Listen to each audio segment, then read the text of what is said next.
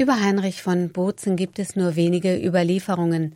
Allerdings muss sein Leben und Wirken von großer Bedeutung gewesen sein, da er selbst in dem berühmten Werk des Giovanni Boccaccio, De Camerone, das im 14. Jahrhundert erschien, Erwähnung findet. Später im 20. Jahrhundert widmete ihm die Tiroler Schriftstellerin Fanny Wittmer-Pedit einen eigenen Roman, Heinrich von Bozen. Dieser handelt vom Leben und Sterben eines armen Deutschen. Weitere historische Handschriften über den Seligen finden wir unter anderem in der österreichischen Nationalbibliothek. Dort heißt es, Heiligkeit ist an keinen Ort oder Stand gebunden.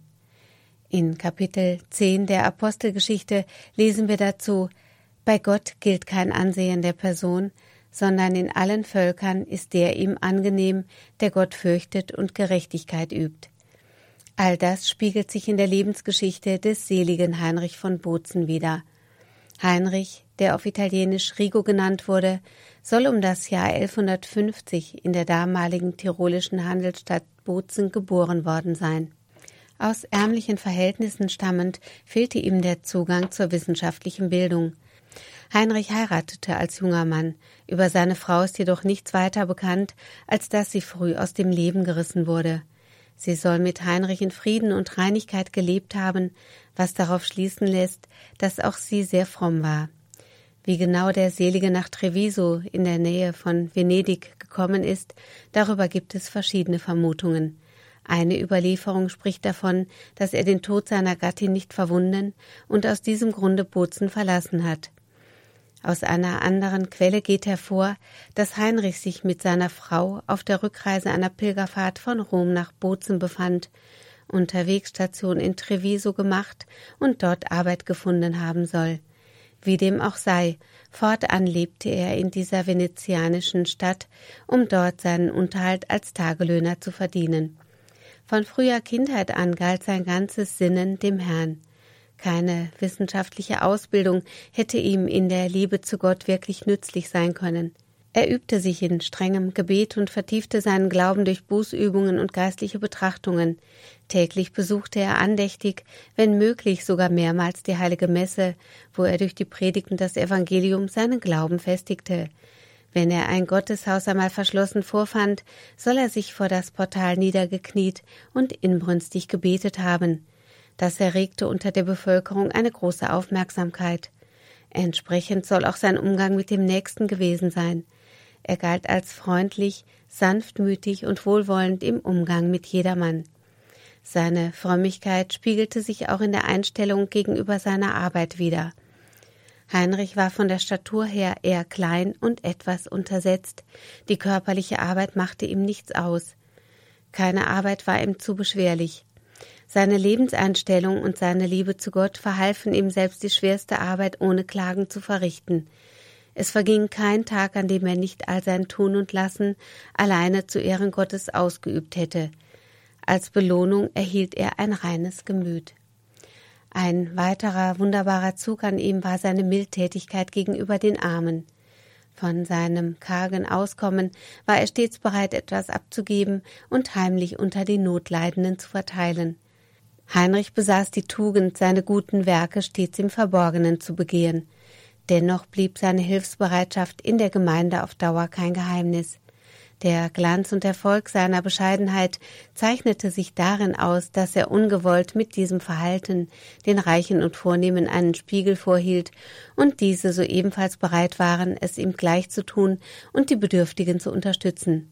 Doch auch in jener Zeit gab es unter der Bevölkerung boshafte Menschen, die ihren Spott mit ihm trieben. Sie beschimpften und beleidigten ihn, wann immer sie konnten. Dieses Verhalten schien geradezu an Heinrich abzuprallen. Er spendete den guten Geistern den Segen und betete für sie. Murren und Klagen waren ihm fremd. Sein Gemüt war einzig darauf gerichtet, dem Herrn, seinem Gott zu gefallen.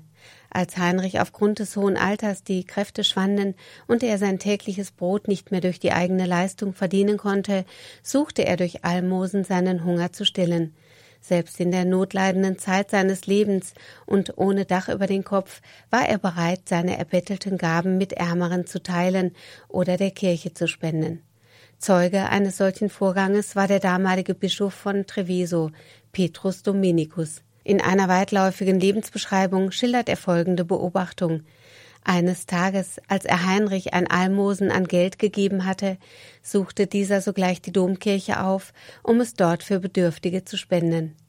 Diese Aussage deckt sich auch mit denen weiterer Personen, welche die gleiche Verhaltensweise beobachtet hatten. Seine Obdachlosigkeit sprach sich bis zu einem gewissen Herrn Jakob Castagnolis herum, der ihm fortan in seinem Hause eine Herberge gewährte. Es war ein kleines, bescheidenes Kämmerlein, das sieben Schuh breit und neun Schuh lang gewesen sein soll.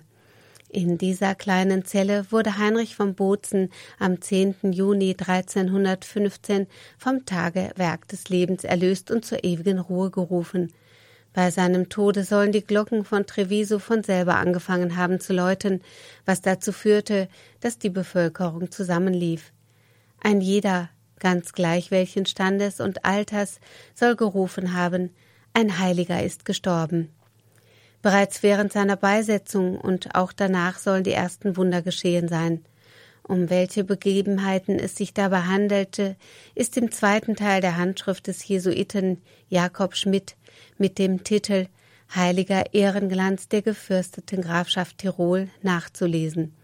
So sollen Lahme geheilt worden und aus seinem Körper Blut geflossen sein. Zunächst wurden die Gebeine des Seligen in der Domkirche zu Treviso beigesetzt. Schnell entwickelte sich dort ein Schauplatz für Pilger, die in Scharen herbeiströmten. Im Jahre 1759 wurde Heinrich von Bozen vom Papst Benedikt dem 14. selig gesprochen. Ein Teil der Reliquien wurde seinerzeit nach Bozen überführt und in einer heute nicht mehr vorhandenen Seitenkapelle der Bozener Pfarrkirche hinterlegt. Ihm zu Ehren wurde im 19. Jahrhundert ein eigenes kleines Kirchlein erbaut. Es ist nicht bekannt, wann Heinrich zum Patron der Stadt Bozen ernannt wurde. Es gibt allerdings ein Gemälde aus dem Jahre 1802, auf dem Heinrich ganz deutlich erkennbar ist. Er ist der Patron der Holzfäller und als solcher wird er auch dargestellt, in Arbeiterkleidung mit einem Beil hackend. Außerdem ist im Bozen die Selig-Heinrich-Straße nach ihm benannt.